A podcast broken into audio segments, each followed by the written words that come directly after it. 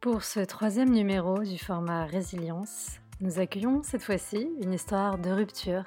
Une histoire de rupture qui se passe dans un contexte compliqué avec euh, des enfants au milieu, mais une histoire qui vous montrera que, quoi qu'il arrive, encore une fois, on peut avancer, on peut s'en remettre avec des cicatrices, avec des blessures qui restent, parce que la résilience, c'est pas faire semblant d'aller bien, c'est pas aller bien tout de suite, c'est pas une injonction au bien-être, c'est juste se dire à un moment donné, mon esprit sera capable de continuer de vivre, de continuer de faire, malgré la douleur, malgré la souffrance, parce que la vie continue et que finalement, si j'arrive à choisir la vie au sens large, ça me permet plus facilement d'avancer.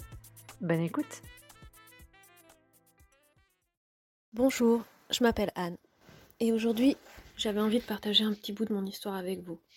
Bien sûr, elle ne reprendra que ma vision des choses. Les autres protagonistes auraient peut-être une vision différente. Aujourd'hui, j'ai 39 ans et j'élève seul mes deux enfants qui ont 13 et 10 ans. Comment j'en suis arrivée là? Eh bien, à 24 ans, je me suis mariée avec euh, le garçon que j'avais rencontré lorsque j'étais adolescente. Avec dans l'idée que euh, l'amour pouvait triompher de tout. C'est-à-dire que je voyais bien qu'il y avait certaines choses qui ne me correspondaient pas dans cette histoire. Mais finalement, je pensais euh, avoir euh, envie de vivre la même chose que mes parents et pour vivre en couple jusqu'à la fin de mes jours. Alors on s'est mariés. J'avais 24 ans, puis un premier enfant à 26, un deuxième à 28. Et puis ensuite, euh, eh ben, je me suis rendu compte que cette personne, elle ne me correspondait pas du tout en fait. Même si on avait construit euh, des choses matérielles ensemble, on ne se retrouvait pas sur nos idées politiques, sur notre vision de la vie, nos loisirs. Et puis, euh, on a vécu un drame familial. On a une personne très proche de notre famille qui s'est suicidée. Et mon ex-mari, enfin mon mari à l'époque, qui euh, avait déjà des fragilités psychologiques, a fini par sombrer dans l'alcool. De mon côté, j'arrivais plus du tout à me retrouver en tant que femme dans cette relation, puis j'en avais ras-le-bol de me retrouver à être la mère de euh, tel enfant, euh, d'être la femme de telle personne, et en fait, je me retrouvais pas du tout. Et du coup, j'ai choisi la voie de l'adultère. Oui, je sais, moralement, c'est pas terrible. Mais à cette époque, j'étais tellement dépendante affective et j'avais tellement peur de me retrouver toute seule que du coup, je ne trouvais en fait que cette porte de sortie là. Du coup, j'ai commencé à avoir une première relation. Et puis, euh, déjà là, j'ai commencé à comprendre que euh, ça allait être compliqué. Cette personne était totalement indisponible et donc c'était pas elle qui allait me m'aider à me retrouver. Par contre, cette personne m'a permis de découvrir ce qu'était que la sexualité, dans le respect. Parce qu'en fait, ça, je ne connaissais pas. Mais quand on est dans une histoire, surtout quand on s'est mis jeune avec quelqu'un, on n'a pas de point de comparaison. Et du coup, ben, on se perd un peu parfois. On croit qu'on vit quelque chose de super chouette. Et puis finalement, ben, quand la réalité nous rattrape, on prend une grande claque dans la gueule. Je voyais bien donc qu'avec mon conjoint, ça pouvait pas continuer comme ça, mais je n'arrivais pas à, partir véritablement parce que j'étais pétrifiée de trouille. Et puis petit à petit, les choses se sont vraiment mises à déconner entre nous. Il était de plus en plus violent verbalement, ça a vite tourné euh, d'une certaine manière euh, au harcèlement. À côté de ça, un jour j'ai trouvé, euh, j'ai lu, j'ai vu un reportage sur France 5 qui parlait d'un site les gens adultères. Et c'est comme ça que j'ai découvert Glidden. Et là, je me suis inscrite. Je vous passe certains détails, mais j'ai rencontré quelqu'un. Et cette personne, j'en suis tombée follement amoureuse. Lui aussi. Et finalement, euh, chemin faisant, on a fini par euh, chacun quitter nos conjoints. Moi la première, et il m'a accompagnée dans cette séparation. Et puis euh, lui, un petit peu plus tard. Tout avait l'air d'être merveilleux, on allait enfin pouvoir vivre notre histoire d'amour au grand jour, tout allait être formidable. Bon, sauf que ce qu'on n'avait pas prévu, c'était que mon futur ex-mari allait nous mettre tous les bâtons dans les roues possibles, et que donc j'ai commencé à subir une forme de harcèlement moral. En fait, ce qui s'est passé, c'est que mon ex-mari, il avait commencé à être violent auparavant parce qu'il avait sombré dans l'alcoolisme. Et hum, du coup, ça a été particulièrement difficile pour moi parce qu'il a fallu que j'arrive à jauger comment faire pour que mes enfants puissent continuer à avoir leur père, gérer euh, les conséquences psychologiques sur mes enfants.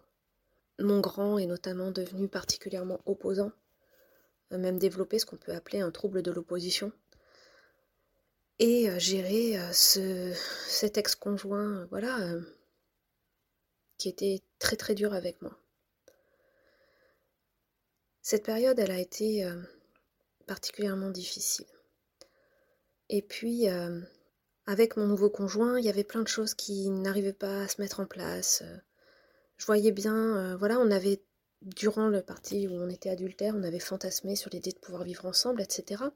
Et en fait, maintenant que c'était presque possible, je voyais que c'était un sujet qui était inabordable.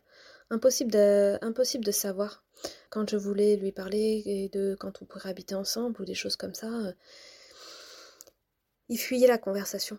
Et puis, euh, au bout de un ou deux ans, première rupture.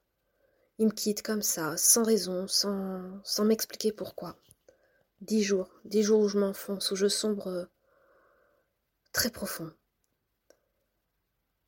On finit par discuter. Il m'explique qu'il a des difficultés relationnelles avec mon fils. Et puis finalement, bah, je me dis, ok, euh, ben, je vais tout mettre en place parce que moi, cet homme, c'est vraiment lui que je veux. Et euh, je ferai n'importe quoi pour rester avec lui. Je veux tellement pas qu'il m'abandonne. Je peux pas vivre sans lui. C'est trop. voilà. C'est lui, c'est sûr. Pourtant, il y avait des fois où je me rendais bien compte qu'il y avait des choses qui ne me convenaient pas, où on ne se correspondait pas. Mais bon, après tout, pourquoi pas? Alors voilà. Et puis, ce même soir, à un moment donné, je passe mon, ma tête par-dessus de son épaule, il est sur son téléphone, et j'aperçois dans Messenger des visages de, de médaillons, là, les petits médaillons, des visages de filles dont j'ai jamais entendu parler. Et ça, je trouve ça bizarre parce que euh, des copines, il a le droit d'en avoir, on en parle. moi, j'ai aucun souci avec ça. Euh, à partir du moment où, euh, voilà, euh, il fait ce qu'il veut, il a le droit d'avoir des copines, mais il est plutôt du genre à dire que justement des copines, il n'en a pas. Et puis, du coup, je m'interroge. Et en fait, je me rends compte que c'est pas net. Et là, je commence à partir dans des trucs mais délirants. je prends contact avec une des filles, je me retrouve à devoir enfin lui proposer qu'on se rencontre parce que moi j'ai besoin de démêler le vrai du faux, savoir où est-ce qu'il m'a menti, où est-ce qu'il m'a pas menti. En tout cas, une chose est sûre, c'est qu'il avait au moins échangé des sextos avec elle. Voilà. Bon, confinement, on se confine plus ou moins ensemble. Et là, je me dis, ok, c'est bon, c'est reparti, c'est génial. Puis là, je repère une deuxième nana. Bizarre. Ok. Juillet, j'ai des douleurs en bas du ventre. Euh, du coup, euh, ma médecin m'envoie passer une IRM. En fait, on se rend compte que j'ai euh, une grosse tumeur à un ovaire. Waouh, le choc. Là, je commence à flipper. le père de mes enfants sortait d'hospitalisation pour alcoolisme. donc, tu commences à flipper. Tu commences à dire Attends, si moi, c'est un cancer, si je dois commencer à me battre dans ce sens-là, le père peut pas s'occuper des enfants, comment je vais faire? Enfin, bon, voilà, je. Je te raconte même pas la panique dans tout ça, quoi. Bon, bref. Je sens qu'il est un petit peu distant à ce moment-là, euh, mon conjoint. Euh, je... Le jour où je lui dis que je l'ai mis comme tiers de confiance euh, pour l'opération, je vois qu'il a un mouvement de recul. Je me dis, mais c'est pas possible, qu'est-ce qui se passe Bref, opération. C'est une opération qui est très difficile pour moi parce que voilà, bah, c'est l'intimité, c'est la féminité. Il y a plein de représentations pour moi à ce niveau-là et du coup, je me dis euh, compliqué quoi. Et donc, euh, ben, euh, je subis cette opération. Bon, il est là, jusqu'à la veille au matin. je sais pas s'il va être là, pas là. ok. Bon. Et puis, bon, l'opération se passe, elle se passe bien. Je vais bien. la biopsie révèle qu'il n'y a pas de trace de. Il n'y a pas de trace de tumeur cancéreuse, donc voilà, On vous a recousu, madame, euh, merci, au revoir, tout va bien pour vous. Puis bah, moi du coup je pars en convalescence chez lui parce que bah, j'ai pas trop le choix. parce que moi chez moi il y a des escaliers et que j'ai quand même 8, à, 8 agrafes qui me tiennent le bas-ventre. Et que du coup bah, c'est un petit peu compliqué donc il m'accueille chez lui. Sauf que lui il travaille cet après-midi où je, sors de l'hôpital. Donc je suis toute seule chez lui. Et là, euh, bah, innocemment, hein, je veux dire, euh, on vit euh, quasiment... enfin, même si on vit pas ensemble, en tout cas, voilà, je suis régulièrement chez lui, il est régulièrement chez moi. Donc je prends la tablette innocemment et puis je commence à regarder l'historique. Et là, je vois qu'il y a plein de comptes de recherches faites sur des femmes, etc. Je creuse, je creuse, bon bref. Et en fait, je vais me rendre compte que bah, il est retourné sur les sites adultères et qu'il y a noué des contacts. Mmh, il a même fait des rencontres dans la vraie vie. Et en fait, je vais creuser et je vais me rendre compte que tout ça dure depuis plusieurs mois et depuis un moment déjà. Depuis avant la première rupture.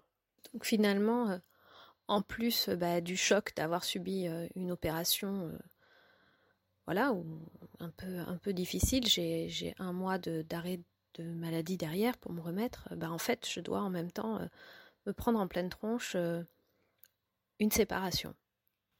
Bref, je vous passe les détails. J'ai passé un an de ma vie à me poser des questions sur cette relation. voilà, enfin à gratter. je, me sens toujours pas prête à plus être avec lui. donc du coup, on se rejette, on se remet ensemble, on se rejette, on se remet ensemble l'horreur, quoi. La relation toxique dans toute sa splendeur, lui me ment en permanence. Voilà, quoi, j'en découvre chaque jour, je découvre une nouvelle chose, euh, un nouveau mensonge, et en même temps, cet homme, je l'aime, je l'aime tellement, je l'aime, et je peux pas m'en passer, en fait. Et puis, euh, l'imaginer avec une autre femme, ça fait tellement mal. Enfin bref, voilà, quoi. Et puis, euh, arrive un jour où la gendarmerie m'appelle et me demande depuis quand j'ai pas de nouvelles du père de mes enfants. Je leur dis que euh, j'ai pas de nouvelles depuis la veille. Ensuite, euh, pas trop de nouvelles. J'appelle sa sœur. Euh, sa sœur m'informe que elle est absolument au courant de rien. Elle appelle ses parents. Ok, en fait, le père de mes enfants a disparu. Personne ne sait où il est. J'attends la fin de la journée, jusqu'au moment fatidique où mon père m'appelle et m'annonce le décès du père de mes enfants. À ce moment-là, mes enfants comprennent aussi euh, ce qui vient de se passer parce que normalement c'était un jour où leur père aurait dû venir les chercher. Et donc, euh, ben, ne le voyant pas arriver et n'ayant pas de nouvelles, ils ont bien compris que quelque chose était en train de se passer. Ils ont compris que leur papa, il lui était arrivé quelque chose. Et à ce moment-là, j'ai décidé de les mettre dans une bulle. Je savais que la gendarmerie allait venir nous annoncer le décès. J'ai pris mes enfants sur le canapé. On s'est fait des câlins en se disant que tant que les gendarmes n'étaient pas venus, tout ça n'était pas vrai. Papa était encore là. Et puis bien sûr, euh, je sais pas, 30, 40 minutes après, les gendarmes sont venus. L'alcool a eu raison de lui. Il est parti se promener. Il s'est effondré dans la nature. Voilà. Mes enfants n'ont plus de père. Je me retrouve toute seule. Toute seule pour élever deux enfants de 10 et 13 ans. Et une, séparation dont j'arrive pas à me relever. Pourtant, euh, Dieu sait que je dépense de l'argent dans les psys et dans les thérapies, mais j'avance pas. Alors bah du coup, euh, je me suis mise en mode combat. Puis à ce moment-là, il y a quelqu'un qui commence à rentrer dans ma vie. Un gars rencontré sur un site de rencontre un jour où je m'y étais mise un peu pour me venger de mon ex qui, lui, euh, était sur tous les sites de rencontres possibles et imaginables. Et ce petit mec, ben, physiquement, c'est pas mon type. Mais euh, dans les valeurs, dans sa façon d'aborder les choses, euh, il y a des trucs qui me parlent, il y a des trucs qui me plaisent.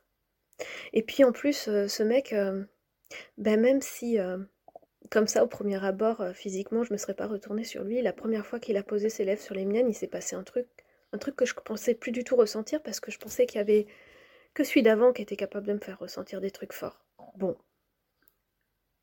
Le problème, c'est que le deuil de la relation précédente, il n'est pas fait. Il n'est pas fait parce que bah, lui, il revient tout le temps, euh, régulièrement. voilà, en me disant combien il m'aime, qu'il a déconné. En fait, ce qui faisait que je n'arrivais pas à lâcher cette ancienne histoire, c'est parce que euh, tout simplement, on s'était fait tellement de promesses. J'avais complètement idéalisé la relation, mais en plus, j'avais euh, l'impression, euh, du coup, de, de trahir ces promesses qu'on s'était faites, de trahir le côté amour éternel, voilà. Là où lui mettait des coups de couteau dans le canif en permanence, et ben moi, il y avait une part de moi qui qui arrivait pas à, ouais, à passer à autre chose, à décrocher. parce qu'il y avait aussi une part de moi qui restait loyale à, à cette histoire. Alors peut-être parce que bah, l'adultère, ça donne des hauts et des bas et que voilà, ça crée cette addiction aux émotions. et je crois que ouais, il y, y, avait quelque chose à gratter à ce niveau-là aussi. Et mes copines, elles sont désespérées parce qu'elles n'en peuvent plus de m'entendre parler de l'autre et, et de voir que je m'en sors pas. Et, et là, heureusement que j'ai une merveilleuse amie, merveilleuse amie, qui m'a tenu la main longtemps, longtemps, longtemps, qui a essayé de m'aider tant qu'elle a pu qui elle m'a pas lâché. Et je pense que si aujourd'hui je commence à sortir la tête de l'eau, bah, c'est un petit peu grâce à elle. Et puis c'est grâce aux rencontres que j'ai fait sur ma route, grâce à cette séparation. J'ai commencé à améliorer ma valeur de moi, ma vision, mon estime de moi, la vision que j'ai de moi-même. Et notamment, euh, un truc tout con, mais euh, moi, les gens qui avaient euh, une catégorie socio-professionnelle un peu supérieure à la mienne, euh, ben, euh, c'était des gens qui, euh, que je pensais inaccessibles, qui, voilà, pour moi, pouvaient pas s'intéresser à moi, etc. Et en fait, avec cette histoire de séparation, je me retrouve avec amis, amis avec des gens, mais qui ont des métiers de dingue, que jusque-là j'admirais et qui, et qui, pour moi, pouvaient pas, absolument pas s'intéresser à, moi, ni de façon amicale, ni, ni autre. Et en fait, je me suis complètement plantée, voilà, Ouais, mes amis plus anciens, ils ont pas forcément été en capacité de m'entendre parce que, ben, ils avaient pas vécu tout ça. Mais des trucs de dingue, hein, des trucs où tu vas passer devant chez ton ex parce que t'as peur qu'il soit avec une autre, et tu sais que tu veux plus être avec lui parce qu'il t'a trompé, mais qu'en même temps, bah, t'arrives pas à te passer de lui, et puis voilà, et puis ça donne, ça donne lieu à des dramas pas possibles, et puis voilà, quoi, on sait pas trop quoi faire avec tout ça, mais en tout cas, on voit qu'on s'enfonce euh, les pulsions, euh, l'obsession, et puis t'as l'impression que tu vas jamais t'en sortir, et puis c'est surtout que, bah en fait, euh, t'as l'impression que peut-être qu'avec l'amour, les choses vont changer, t'as envie de transformer l'histoire, de... Voilà, tout ça, quoi. Tous ces trucs où, où tu te perds, en fait. Où tu te perds. Et puis, en fait, eh ben, ce qui m'a un peu sauvée, c'est deux choses. La première, c'est qu'il a fini par rencontrer quelqu'un d'autre. Du coup, il n'y avait plus du tout d'espoir à mettre dans tout ça, ou de je ne sais quoi. Bon, ça m'a bien secoué quand même. Et là, j'ai vraiment sombré. Et là, bah justement, c'est cette fameuse merveilleuse amie qui, je pense, m'a amenée au bon endroit. Elle m'a proposé d'aller rencontrer un psychiatre. Et en fait, euh, ben, la psychiatre, euh, quand j'ai pu enfin rencontrer, j'ai été très bien accueillie. Je savais plus du tout où j'étais, j'arrivais plus à savoir. Mais euh, si euh, une autre femme est tombée follement amoureuse de mon ex, ben, peut-être que c'est que c'est un mec formidable en fait, et que je suis passée à côté, que c'est moi l'idiote, que c'est moi qui suis complètement con. Mais non, en fait, c'est pas moi qui suis complètement con. Ce qui s'est passé, c'est réellement passé, ce ne sont que des faits. Et puis on culpabilise. Moi, j'avais une culpabilité énorme. En fait, je savais plus si c'était lui qui me mentait, que c'était moi qui me m'étais fait des films. Euh, et puis, euh, oui, je culpabilisais d'être pas bien. Je culpabilisais euh, de pas m'en sortir, de de pas aller mieux malgré les thérapies. Voilà, c'était. J'étais vraiment. je ne faisais plus que pleurer et je n'y arrivais plus en fait. Il fallait que ça s'arrête.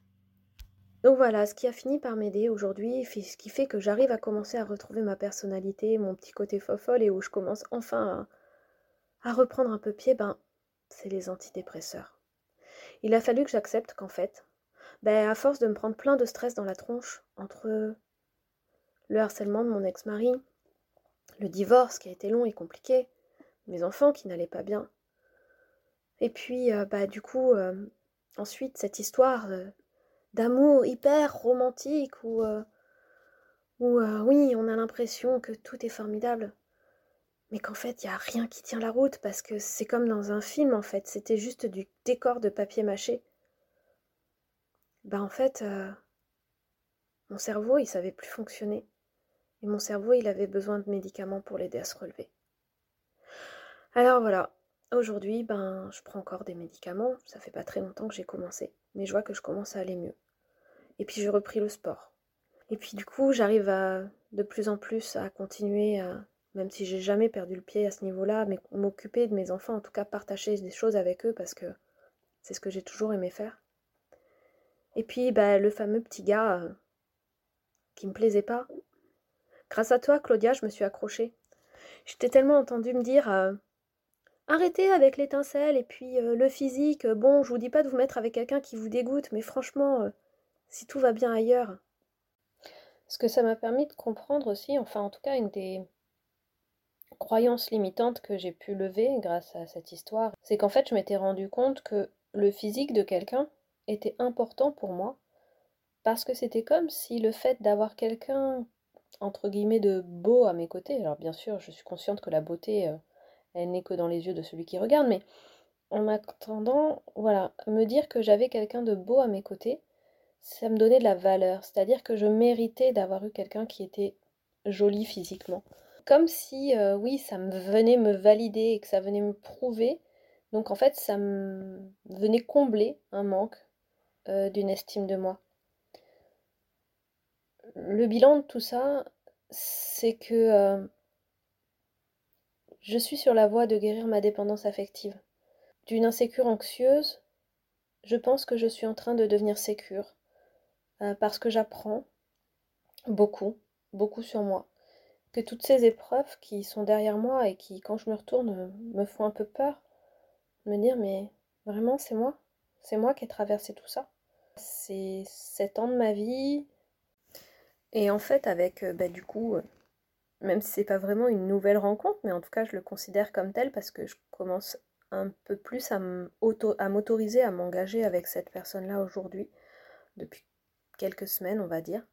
Ben, je crois que ça va être une vraiment belle histoire. Alors ouais, on n'a pas commencé de façon classique, on n'a pas fait des dates, on n'a pas eu une période de six mois hyper fusionnelle, machin, tout ça, mais... Et oui, effectivement, c'est loin d'être le mec le plus beau de la Terre. Mais par contre, je sais que c'est un mec qui a des valeurs. Je sais qu'on a énormément de choses à partager, on a des loisirs communs, une vision commune de l'avenir. Il accepte mes enfants, je pense même qu'il les aime en fait. et ça, c'est ce qu'il y a de plus important et de plus beau. Et puis moi, il m'aime. Et surtout, le plus important, il me respecte. Et il m'apprend à me respecter moi aussi. Et ça, c'est un merveilleux cadeau. Grâce à ces petites phrases que tu peux nous glisser parfois dans notamment sur ton compte Insta et dans les podcasts, moi c'est beaucoup là que je te suis. Ben en fait, ces petites phrases. Oh, je suis émue, je suis désolée, j'ai les larmes qui montent. Ces petites phrases, elles m'ont. Et puis démonter les contes de fées, quoi. Ces petites phrases, c'est ce qui m'a aidé à vachement avancer. Moi, je me suis vachement accrochée à ce que tu peux raconter, en fait, sur ton compte, parce que. Parce que oui, je pense que c'est ça aussi la vérité. C'est déconstruire ces putains d'idées qu'on nous met dans la tête depuis le début. Et donc, euh, ben ouais. Euh, cette personne, elle, a toujours été là pour moi. Il m'a supporté pendant deux ans de lui parler de mon ex. Alors, c'est peut-être pas très sain cette histoire, mais en tout cas, c'est comme ça qu'on a, qu'on a avancé. Et aujourd'hui, on rigole ensemble, et aujourd'hui, euh, on va voir où cette histoire, elle ira. Mais ouais, un an, dix ans, euh, bah on verra en fait. Et je vais juste profiter de ces instants, profiter de mes enfants, et puis euh, maintenant, essayer de regarder devant au lieu de regarder tout le temps derrière. Leur père, mes enfants, ils ne l'auront plus jamais. Et ça, c'est un beau gâchis. Mais par contre, euh, voilà, je vais essayer de leur donner euh, ce qu'il y a de mieux pour eux et de me donner ce qu'il y a de mieux pour moi. Merci à vous pour votre écoute. J'espère que ce format résilience vous a plu et je vous dis à très vite pour un prochain épisode.